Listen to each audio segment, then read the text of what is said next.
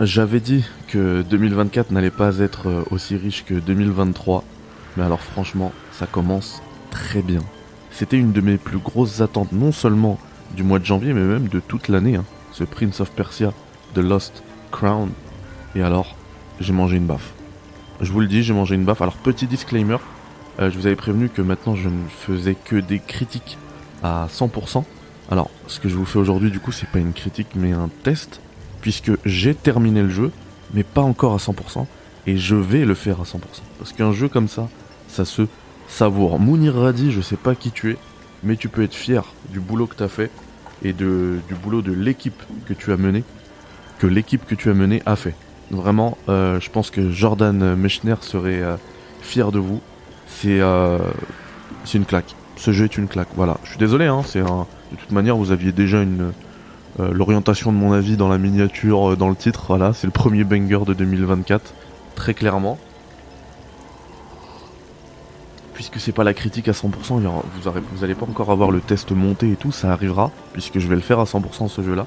Mais je vais vous donner un petit peu euh, eh bien, mon ressenti sur ce jeu. du coup, comme il n'y a pas de, de, critique montée, il y a quand même voilà, des phases de gameplay, c'est du endgame, mais c'est sur la première partie du jeu, vous inquiétez pas. Je vais même pas vous montrer euh, les. De toute manière, c'est juste en fait pour illustrer. Hein. Je vais même, même pas vous montrer les, les, sorts, etc. Euh, je, je, en fait, je veux que vous découvriez euh, tout.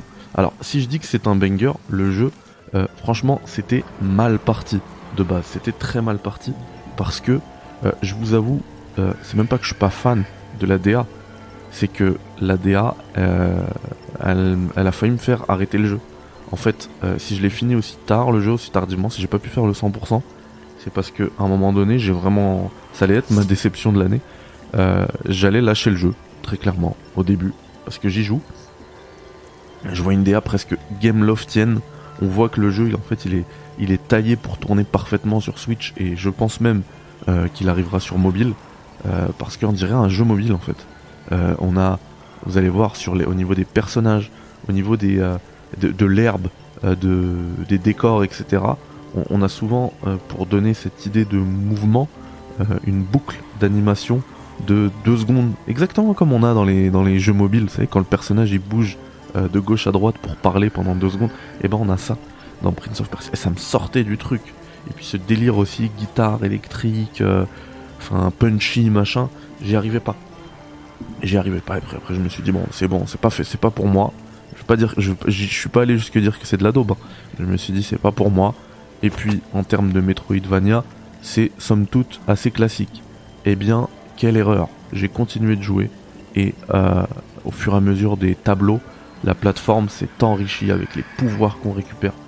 C'est incroyable. Il y a certains tableaux de plateforme qui font office, selon moi, de boss.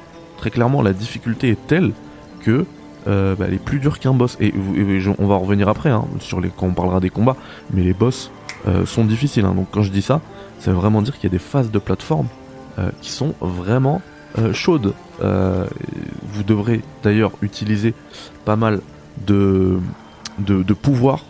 Souvent, en fait, les, les phases les plus dures, c'est des phases qui impliqueront l'utilisation de plusieurs pouvoirs en même temps. Euh, c'est une histoire de faire un petit peu le, bilan de, toutes les compétences euh, que vous avez acquis, si vous, si vous, que vous avez acquis pardon, et si vous êtes, euh, si vous êtes, si vous savez les utiliser à, bon escient. C'est vraiment top. Et je peux vous dire qu'en termes de level design, c'est 10 sur 10. C'est incroyable. Level design de malade mental. C'est un digne hérité, héritier pardon, des Super Metroid, euh, de ce genre de, de, Metroidvania qui nous ont marqué. Vraiment, le level design, magnifique. Magnifique. Euh, et d'ailleurs, je parlais tout à l'heure de difficulté. Il y a également une partie accessibilité. C'est-à-dire que si ces phases de plateforme sont trop difficiles, il y a moyen de les passer entièrement via une option d'accessibilité euh, dans les menus. Donc le jeu, il sera pas, il va pas fermer ses portes aux gens. De la même manière, les combats il y a certains combats de boss qui sont extrêmement difficiles. Et j'ai fait le jeu en mode normal. Hein. J'ai pas été assez vaillant pour le faire en, mode hard. Et il y a d'autres modes de difficulté, je l'ai fait en mode normal, à la cool. Et il y a certaines difficultés qui m'ont questionné sur est-ce que je vais le mettre en facile. Après j'ai pas réussi mais j'étais à deux doigts de le mettre en facile le jeu. Parce qu'il y a certains combats de boss qui sont compliqués. Et au moment où on commence à utiliser euh, les, les, pouvoirs de navigation, de traversée euh, qu'on a obtenus même en combat, on se dit mais attends, si je l'utilise là en combat, peut-être que ça va m'aider, et que vous voyez que ça vous aide beaucoup, là il se passe un truc. De la même manière, j'ai dit que je voulais pas vous parler de, des pouvoirs, etc., mais il y en a un euh, dont Ubisoft a parlé, c'est le rewind là. Vous laissez une trace de votre personnage, votre Sargon, et euh, vous pouvez être, euh, du coup faire revenir sur où vous avez laissé la trace en appuyant sur L1 ou euh, LB. Et, et bah la première fois, en fait, au début moi le level design, vraiment les premières heures, je trouvais ça classique. la première fois vous allez l'utiliser parce que vous êtes bloqué sur un passage et qu'en fait le délire de faire un rewind va vous permettre de vous débloquer, là encore il se passe un truc. Vous avez l'impression d'être un génie. Vous dites purée mais je suis trop fort ils sont trop forts, c'est incroyable, c'est trop bien. Franchement, ce sentiment-là, il est trop bien. Euh, de bloquer comme ça sur des phases de plateforme. Parfois, c'est des, des puzzles aussi, hein. des puzzles où on se dit, mais qu'est-ce qu'il faut? Parce qu'il y a vraiment, il y a plein de pouvoirs à utiliser en même temps sur le même tableau. Et, euh, et quand, on, quand on arrive à comprendre comment tout s'embrique, eh ben on est, on est vraiment en mode Einstein. On dit, purée, mais je suis trop intelligent. C'est euh, vraiment, vraiment trop bien à ce niveau-là. Euh, au niveau de l'histoire, je parlais de son prénom là. Euh, on joue le personnage euh, de Sargon. l'histoire, je l'ai trouvé assez classique, même si la fin m'a un petit peu touché. Mais en vrai, le, jeu, il, brille pas par son histoire. ça va plutôt être ses phases de plateforme, les phases de combat. Donc j'ai dit qu'on pouvait passer en facile, mais je vous ai pas expliqué comment ça fonctionnait. Alors en fait, vous avez un système de parade et un système d'esquive. Et vous aurez à chaque fois euh, face à un, ennemi euh, un indicateur lumineux qui vous prévient de la prochaine attaque qui va arriver. Attention, parce que ça m'est arrivé plusieurs fois de me faire avoir. Quand vous avez l'indicateur lumineux, c'est pas un QTE. Ça veut pas dire. Parce qu'en fait, la parade c'est avec euh, L2 et l'esquive avec R2. du coup, si vous faites. Enfin, quand vous voyez l'indicateur lumineux de la parade, donc L2, et bah moi, souvent, dès que je vois l'indicateur, bam, j'appuie sur L2, je me fais avoir. Je me fais toucher et ça fait extrêmement mal. De la même manière pour euh, les attaques imparables où là on a, un indicateur lumineux rouge, où là il faut absolument esquiver euh, de la meilleure manière. Et ça, ça dépendra du type d'attaque du personnage. S'il fait une attaque par exemple euh, levée comme ça vers le haut, et bah vous pourrez pas la. Ça sert à rien d'essayer de l'esquiver par en haut parce qu'il va vous toucher. Donc faudra apprendre les patterns des boss et et après, euh, c'est facilement esquivable, mais à condition d'esquiver au bon moment. Parce que si vous commencez à esquiver au moment où vous avez l'indicateur lumineux, et je pense qu'en tant que joueur, on est formaté à dès qu'on voit un indicateur lumineux, à appuyer dessus en mode QTE. Bah non, c'est pas des QTE, c'est juste un indicateur. Certains jeux, euh, dans les Souls par exemple, vous, allez, vous aurez ce type d'indicateur, mais ce sera pas aussi euh, grossier. Voilà, ce sera pas un gros, un gros flash lumineux en jaune en mode là il faut que tu, pars dans euh, la prochaine attaque, il faut que tu la pars. Non, ça va être un bruit souvent, un truc qui va vous dire euh, une position euh, des jambes de l'ennemi. Tu te dis ah, ok là il prépare telle attaque et je sais qu'il y a un certain délai, donc dans 3 secondes il faut que je mette mon bouclier pour parer. Et bah là c'est pas comme ça, vous avez l'indicateur lumineux, par contre effectivement il y a toujours ce délai là et donc il va falloir faire attention à ça.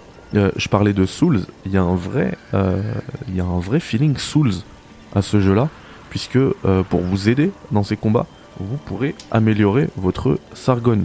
Euh, il suffira euh, d'aller à la forge ou d'aller chez le marchand pour acheter de meilleures potions, plus de potions, améliorer ses armes. Et en plus, comme dans les Souls, ça s'appelle en fait les armes qu'il a. Il a deux Sargon a deux épées, Kais et Leila.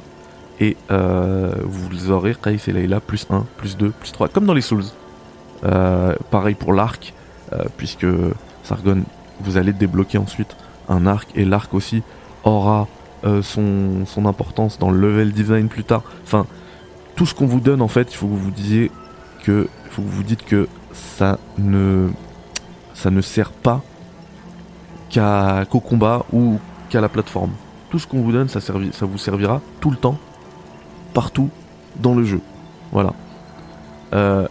Le jeu, il aurait pu, ça aurait pu être un, chef-d'œuvre, je pense, si euh, on n'avait pas eu déjà cette DA qui moi me déplaît, mais après vraiment c'est mes goûts. Et si on avait peut-être euh, eu plus de, de possibilités avec la physique du jeu, dans le game design. Je dis ça parce que euh, je parlais tout à l'heure d'un Super Metroid. Super Metroid, on te donne des, on te donne des possibilités in-game qui font que tu peux casser le jeu. Dans Prince of Persia, on voit qu'on est sur une, une production très propre, très moderne, où en fait tout ce qu'on vous donne a un sens. Et, euh, et j'ai l'impression qu'il n'y a que ce sens. J'ai pas réussi à casser le jeu en fait, à passer dans des trucs en utilisant un double saut, enfin en mixant des, des... J'aurais aimé, il y a tellement de pouvoir, tellement de, possibilités de navigation que j'aurais aimé pouvoir casser le jeu. En fait, non, on est, on est vraiment sur un truc euh, propre. Enfin, c'est une, qualité hein, en soi. Mais j'aurais aimé avoir ce, délire de purée, je suis plus fort que le jeu. Il y est pas. Le jeu sera toujours plus fort que vous. Euh, mais dans tous les cas, vraiment, j'ai hâte de vous faire ma critique à 100%. Euh, du coup, voilà, j'appelle quand même ça un test, même si vous l'avez dans la, dans la rubrique euh, actu puisque ce n'est pas la critique à 100% euh, mais puisque j'ai terminé le jeu je vais quand même lui donner une note autre précision au niveau des on va dire de l'immersion il y a la présence des voix en perse et c'est génial j'ai fait tout le jeu en perse d'ailleurs vous retrouverez moyennant hein, quand même un, délai suffisant pour que tout le monde ait le temps de terminer le jeu eh bien le film intégral du jeu puisque j'ai tout capturé sur euh, ma seconde chaîne OGF en Perse. Voilà, puisque c'est que des films en VO que je mets. Et, euh, franchement, la version, euh, les doublages perses sont largement meilleurs que les doublages français, donc je ne saurais que trop vous les conseiller. Donc on en arrive au moment de la note, et la note que j'ai décidé d'attribuer à Prince of Persia The Lost Crown est un 9 sur 10. Foncé, vraiment. Il y a très peu de chances de se, de se tromper euh, avec euh, avec ce jeu. J'ai adoré et puis je vous dis, c'est pas la première fois que vous, c'est pas la dernière fois pardon, que vous entendrez parler de ce jeu sur la chaîne puisque je vous prépare donc une critique à 100% quand je l'aurai fini à 100%. Avant ça, euh, ne me croyez pas sur parole, il y a une démo qui sort bah aujourd'hui, voilà, c'est parfait. Et bah allez le tester. Après, honnêtement, je sais pas quand se déroule cette démo quel type de pouvoir vous aurez accès, je, je, n'ai, j'ai pas, j'ai pas, je sais pas encore. Donc euh, au moment où j'enregistre là, on est jeudi matin, euh, je, je sais pas encore. Donc si c'est au même moment où moi le jeu il m'a pas plu, bah s'il vous déplaît, dites-vous que il n'y a pas que ça, il y a moyen comme moi de changer mais radicalement d'avis euh, sur le jeu. Donc à voir. J'espère qu'ils vont pas faire cette bêtise et qu'ils vont trouver du coup un bon moment à vous montrer sans trop vous spoiler notamment sur les euh, possibilités de gameplay. Voilà les amis, euh, prenez soin de vous, et puis je vous dis à demain soir en live pour un nouveau, un nouveau, un, ouais, un nouveau café actu. Allez, bye bye, ciao. Salam alaikum.